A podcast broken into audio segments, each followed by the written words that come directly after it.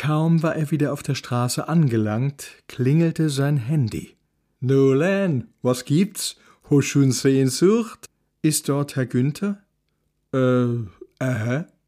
Wir wollen gerade Ihr Bett liefern, es ist aber niemand da. Liebe Zeit, das habe ich schon ganz vergessen, voll lauter, lauter. Äh, ich bin gleich bei Ihnen. Haben Sie noch einen Moment?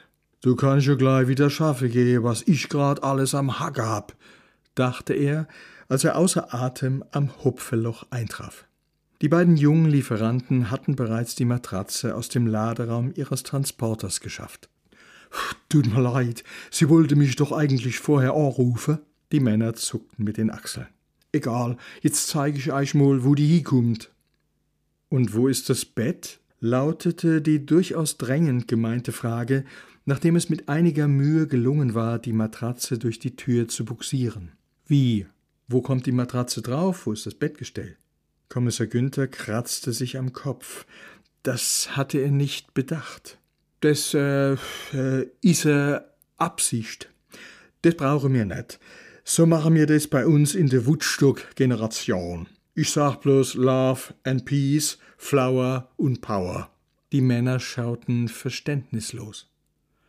Wir sind einfach Lugger, dass es kracht. Gegen ein üppiges Trinkgeld erklärten sie sich bereit, die Campingliege mitzunehmen, händigten ihm noch Bettwäsche, Kopfkissen und Decken aus und zogen von dannen. Aufgrund ihres permanenten Grinsens in der Folge seiner Erläuterung hielt er es für möglich, dass die jungen Männer ihn für einen jung gebliebenen Trendsetter hielten. Oder für einen alten Dabbes.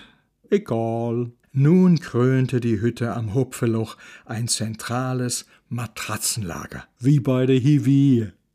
Sah man einmal von der gestreiften Satin-Bettwäsche ab.